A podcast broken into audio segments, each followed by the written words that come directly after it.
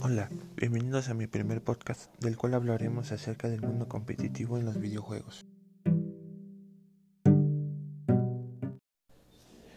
En este episodio hablaremos del mundo competitivo en los videojuegos.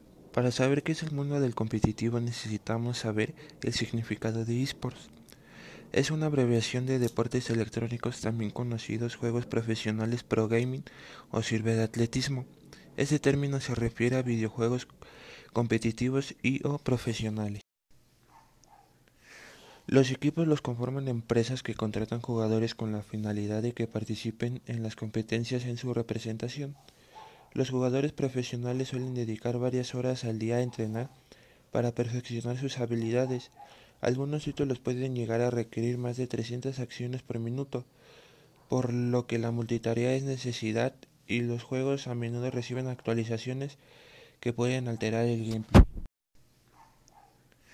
Los equipos los conforman empresas que contratan jugadores con la finalidad de que participen en las competencias en su representación. Los jugadores profesionales suelen dedicar varias horas al día a entrenar para perfeccionar sus habilidades. Algunos títulos pueden llegar a requerir más de 300 acciones por minuto, por lo que la multitarea es necesidad y los juegos a menudo reciben actualizaciones que pueden alterar el gameplay. Un ejemplo del mundo competitivo en un videojuego sería las competencias que desarrolla la empresa llamada Tencent Games con su juego PUBG Mobile.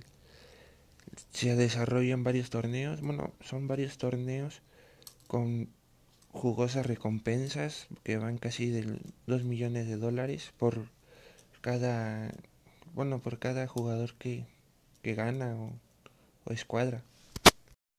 Eso sería todo por el episodio de hoy, espero les haya gustado. Mi nombre es Eduardo Santiago Martínez Gómez.